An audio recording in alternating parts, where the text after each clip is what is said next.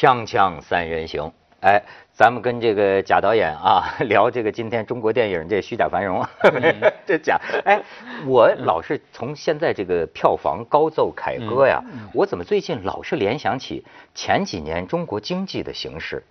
就是这种 GDP 啊，一直是高速的这个发展啊，确实是整个这个这个国家成为一下成为全世界第二大经济体。可是呢，所有生活在这个国家的人也都明白，就这种高速成长，好像哪儿还透着股子不对诡异的气氛，就是。你们有这感觉？这营养跟不上。呃，我我觉得这个我感触特别特别大。我觉得目前中国电影它跟过去中国经济的情况是一样的，它处在一个高速增长期。嗯，这个高速增长期增长到什么程度？就是一年八百部电影。你想中国电影过去的人才储备，基本的这个创作人员，一个套道具师、服装师、化妆师，哪能支持一年八百部这样的这个这个产量？所以它只把。这它就是在这样高速度的发展里面呢，就是它有很多这个粗糙的地方，比如说这种模式，比如说刚才说我们说腰流行，马上去复制腰，哎，还能还能够这个获得成功，那接着复制，那么在这里面呢，就就形成了一个很大的问题，就是说很多这个电影工业本身的水平被这个繁荣遮盖了，那很多的基础的工作人员。甚至导演都是没有经过很好的这个专业的训练。专业的训练有两种，一种是教育，比如说上电影学院，比如说你拍过很多短片；还有一种就是片场制度。过去的一个道具师要成为一个做作为成为一个道具师，他前面要做助理，要做好多年，是有创作培训的。比如说这个这个杯子究竟应该用什么杯子？它不是那么简单，说拿来一个茶杯就可以。当然大的，比如说要有年代感，要要符合时代，还有创作的问题啊，就是哪一个更有感染力。现在基本上是，哎，导演要杯子，我就给你一个杯子，就就是很多细节失去创作了，因为那个呃工作人员根本不够，有能力的根本不够用，其他的全部是很年轻的、很新的工作人员加入。那当这个整个这个快速增长。如果哪一天一放缓，市场电影的需求没那么大了，然后真的看电影就是除了看热闹之后，也要看电影本身的素素质的时候，那个时候是值得担心的。所以你要是同样的这个模式，你推导，你看今到今年中国经济出现的变化，你就也不得不想中国电影未来有没有这么一天。呃，我觉得它是市场的一个最终的选择，但现在不是这样。现在电影市场本身从整体行业上讲，它并不赚钱。你看今年是多少个亿？四百个亿吧，对，将近要三百八十亿啊，对，您吧？就算四百个亿，自己买票房占四百五十亿，再占四十四百个亿，这个院线拿走多少？你还剩下多少？你整个电影行业的投入一定是超过这个数的。我们这是个很畸形的行业，有大量的八百部片子里有多少上过上过，就是出过面上过场。这个八百部电影里面，我最怕看哪一种电影？就是这个，你看一个这个。出品单位一出来了，某某风景管理委员会，哦，你又知道可能是个灾难。对，所以他们是 什么意思？我没太听明白。他他出他出钱呀？啊，就是这个景区，比如景区出钱传个爱情故事，然后。嗯嗯，他的拍的目的就是拍，拍完之后演不演他自己不重要啊。那么现在他电影的行业里呢，大量的投入呢，就就就是连个泡都没冒就没了。嗯啊，将来就是如果说我们过几十年、过一百年研究这一段电影史的时候，这个工作量巨大，就是你得从海量的片子里去挑，也不排除。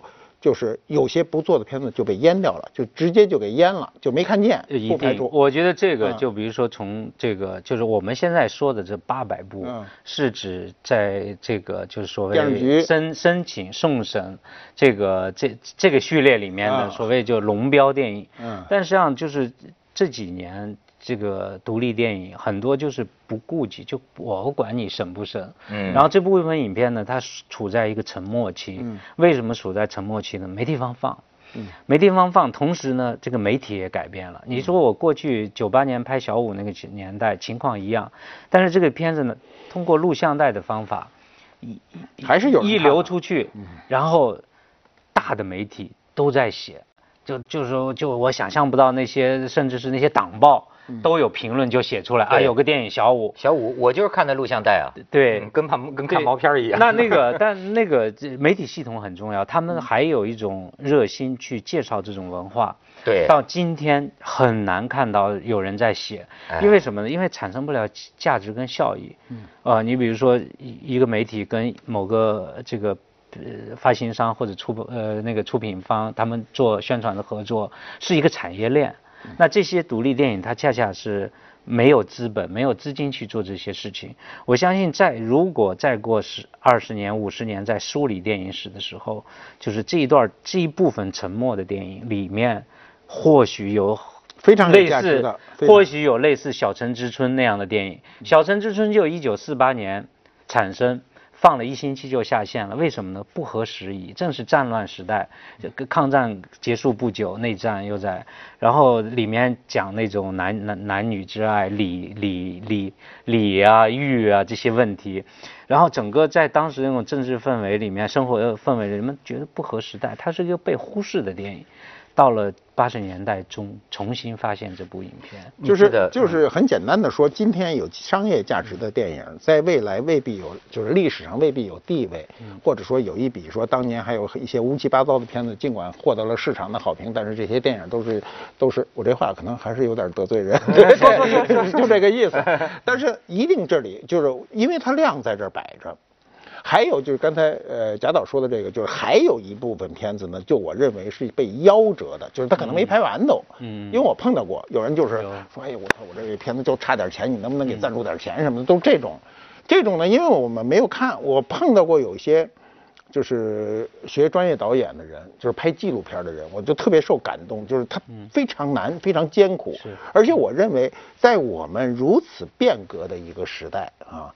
中国产生好的纪录片的可能性非常大。嗯，它变化当中，每个人的都不一样。我们跟不要说跟我年轻时候不一样，跟我二十年、十年前、二十年前都完全不一样。你接触的人也不一样，你所说的话也不一样，你对这个世界了解也不一样。甚至我们可以说，我并不了解今天的，就是涌进电影院的这帮观众，我不了解他们。所以他笑的时候，我我我不觉得有什么可可笑的，而且我觉得如果为这个事儿笑，那就随时可以发笑，对不对？但是他们认为逗死我了，而且还有这样的影评，我觉得很有意思哈。就最近，就这两天有个电影叫我我闹不清那名字怎么读哈，叫《夏洛特烦恼》还是夏洛特烦烦恼？夏洛。特烦恼啊！我原来以为是个外国名，就是我说我怎么这电影名字都是什么日本名，肿瘤君什么 夏洛特，我说夏洛特是个外国人，大烦恼。我啊，对我原来 对，结果后来我才发现好像是夏洛特烦恼，对吧？那么呃。他这种片子，因为我没看，我很想看，因为他有一个影评说的非常有意思，叫一句话影评的，就是头条叫说不看这电影没法跟朋友聊天了。啊，这是一个很有意思的现象，嗯，就是他起码在传达了一个，我认为哈这个电影一定不错，就是我凭这句话来判断这个电影，为什么呢？有的可聊，嗯嗯，最怕这电影没得聊，出来以后说瞎闹，甭去，或者说瞎闹去看看，这这是一句一句这个。影评，它没有内容，它不强调内容去沟通。这句影评呢，起码我认为它里头有有这个有这个内容，因为我我看过就是那呃那个导演沈腾是吧？嗯，开心。我看过沈腾的一个在电视上的一个就是上海东方台的一个喜剧什么什么什么的一个节目里，他演了一段哑剧，就是向卓别林致敬。我当时觉得非常的高级，就是我们的喜剧啊。喜剧其实挺高级的，我们那个喜剧就它老滑坡，就一层比一层低级，也不知道谁促使它往下走。但是呢，劣币必然驱逐驱逐良币，对，这是一个规律。劣币容易印的容易，良币。出来一个非常难得，而且卓别林是不可复制的，对对对，多少年复制不出来。没错，你学一个是。他高级，所以我们有时候我们去看小时候去年轻时候去看喜剧片的时候吧，就觉得很多东西是可以可以回味的。那现在年轻人可能说你你的没用，你们这老头回什么味呀？说我们就是要。这会儿快乐，马先生，我我我我就是说，经常听你啊，你比如说你对现在这种高票房的片子有所批评，是吧？我没有，我不是批评，不是举了很多例子，我举了很多 例子，我没有批评，我没有权利批评，对。对，哎，我觉得你有没有这么想，曾经产生过这种疑惑哈？会不会是时代对了，我们错了，或者我们凹了，没有没有那个事儿，是导向问题，是导向问题，全世界都有。我我也坚信，就是因为我觉得你只要。就是比如说我做电影，你比方说咱们是不是在螳臂挡车呢？也许人类的前途是黑暗的，不是，就是我不不不不不，我那我要说了哈，就是我们我有时候看一些美国大片儿，尽管有时候我觉得美国有一部分大片儿也是很无聊的，但是它一定在传达某一种价值观，我们没有，这就你包括说，就是说，如果如果从这个角度来说，你比如说法国人也在批评法国。年轻人怎么怎么样了？日本人也在批评日本，然后美国人也在批评美国。但是你在横向的比较的话，你比如说在法国，他的阅读、观看，然后对电影的诉求还是正常的。现在在中国啊，连连对批评本身都没人。你知道我最担心的是什么事儿呢？就是世界上电影有三种，啊。原来两种，现在变成三种。一种叫美国电影，就美国大片以好莱坞席卷之势，把我们小时候喜欢的英国电影、法国电影、德国电影、俄国电影、日本电影全给灭杀。然后你到哪儿看的都是大片，你再也看不到日本像《影武者》这样的片子，像英国的看得见风景房间的这样的片子看不到了，他给灭杀了。剩下有一个事儿他灭杀不了，就好莱坞他拼尽全力他灭杀不了一个叫印度电影。嗯，那这个在舞他一天到晚的老弄这事儿，然后他是我说电影就两种，好莱坞和印度。电影，第三种要出现叫中国电影，那它的特征是什么呢？就是喜剧，喜剧。所以我过去我跟你说一闲篇啊，过去我说人生啊，我说我自我有一对联警示自己，嗯，特简单，这个上联呢叫小事儿，嗯，你一生中碰到的任何艰难险阻，碰到到任何坏人，到跟前全叫小事儿。蔑视他，蔑视他。现这个小事是对自己的，下联是对这个世界的，叫喜剧。上联是小事下联叫喜剧。就是你别看你看见什么特别恶心的现象，就是你不能容忍的，你都当喜剧看，就释然了。人间喜剧嘛，啊，人家对对。所以我们不能把中国的电影最后类型化，变成全世界跟印度电影等同。说印印度电影叫歌舞，中国电影叫喜剧，这 咱们也对上了。对，所以我也是两个字，我是定慧。嗯，就是你看咱们这有个定慧寺嘛，定慧，对，就是所谓有定无慧则为痴，有有有慧无定则为狂嘛。啊，对，我觉得目前这个阶段对导演来说是需要定力的时候，需要定力，需要因定才能发挥，对，因定发挥，否则的话就成痴或者狂了。这正是我现在的情况啊！锵锵三人行，广告之后见。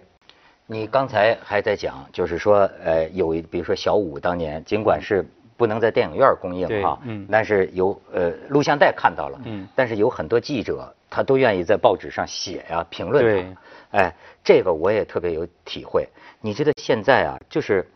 我跟你们电影圈的人，包括我们媒体圈的人接触啊，我觉得真是那叫精致的利己主义者。嗯，现在叫做就说是票房没商量，成功没商量，是吧？买卖没商量，大家在一起啊，其实没有任何争议的，没有任何争议的，就说哎，成功啊，导演，六亿票房啊，十个亿啊，祝贺你啊，就是这个，好像一切变得呃简单明了，呃没有争议。你知道，我想讲一个我的这个体会，我有一天。你知道，就说明你包括干我们这行的，哎，你就我有一天去主持一个采访节目，采访谁呢？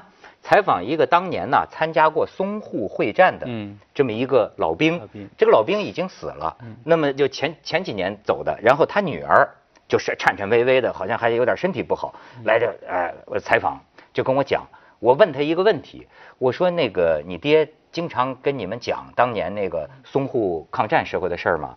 哎，这女的就说，哎，她说不，她她说她从来不跟我们讲。我说她为什么不跟你们讲啊？这么多年，她说因为她是国民党的老兵，嗯，所以当年在这个文革的时候啊，她被抓到监狱里，整了这么一辈子，所以就她很害怕提这个事儿。一提这个事儿，她就干嘛？好，一说到这儿，这导演嘣嘣嘣就上来了，就说，哎，大姐，你不能这么说啊！你这么说了呢，我们也不能播，对吧？你你要说什么呢？你就说啊，呃，他为什么不提呢？是因为当年的淞沪会战太惨烈了，嗯，他怀念他的 他的战友死的太惨了，所以他不忍心留下了创伤。嗯，你知道我作为主持人，哎，当时要不是有现场观众，我就发作了。嗯嗯，我说你可以不让他说，嗯，你怎么能教他撒谎呢？嗯，可是你看，这就是我们今天电视台的一些从业人员啊，对我们来讲，哎。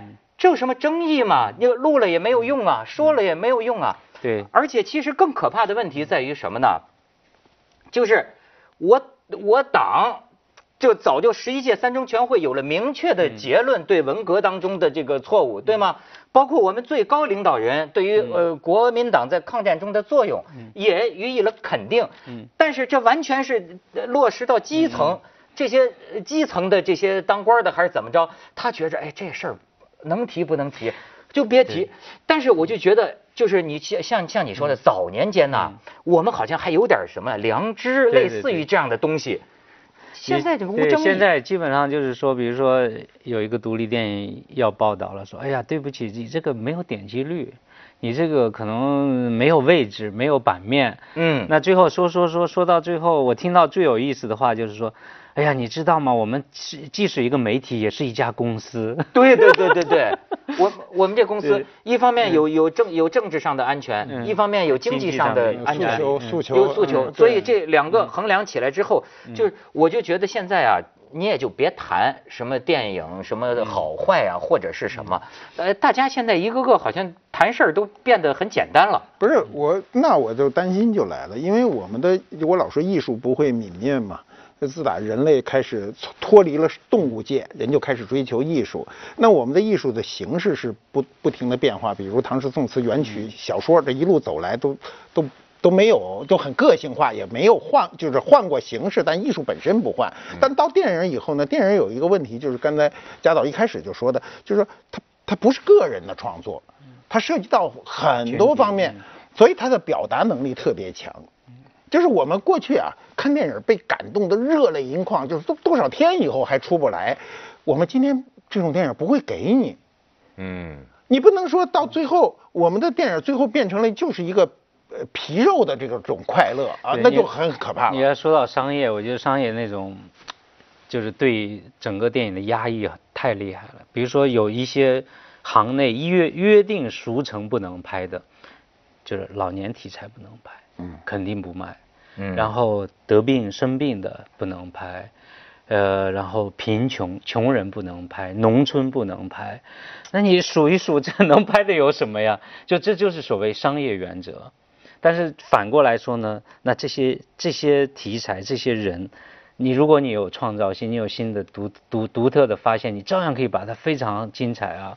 但是就是所谓现在这个商业的粗暴。这这蛮粗暴的是，哎，但是这也是个挺有意思的话题。你看啊，你像我们凤凰过去的整整整整天搞点忧国忧民的东西，比如说那个大视野啊，或者什么纪录片啊。但是呢，我们被认为是一个知识分子趋向的一个台。然后呢，哎，就像你说的，咱们刚才讲这个二三线基本群众，对吧？他们爱看什么？后来我觉得有人就会跟我们说。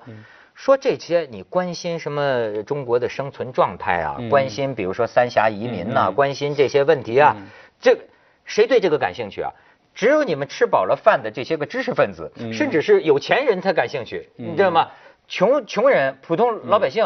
他累了一天，他爱看什么？他就爱看综艺节目，嗯，他就爱看这些个喜剧，跟他一点关系没有。甚至他对他就爱看纸醉金迷，嗯，你们所想关注苦难人群的命运现实，你拍的好真实，可是恰恰不是所谓的大多数人民大众。他不关心没关系，那作为主导者，他起码应该有一个叫配给，就是我这个，那全世界在经济上也是有配比的。什么事情可以做到多大量，就不再去生产了。那么我们假设啊，刚才他这话真是提醒我。我们假设电影局说，我今年有五部农村题材的名额，谁来争？我有城市题材五部，但什么全是平均的，这样的话它就就营养丰富嘛。那这时候市场它就会逐渐逐渐就会让这个这个森林逐渐长得均衡，而不是全是杨树和柳树。对，文涛刚才说那个那个那个悖论呢，实际上也是一直摆脱不了的。因为你话说回来，你就是电影，它毕竟属于文化的一部分。这个文化，它它它的确就是在文化人里面在生产，在在在谈论。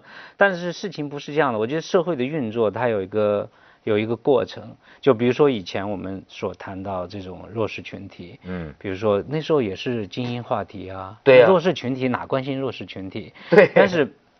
慢慢的，这些东西它会变成一个社会的共识，然后它会影响社会的改改进改良，因为它呈现出来这些问题，要关注这样的社会问题，关注这些人。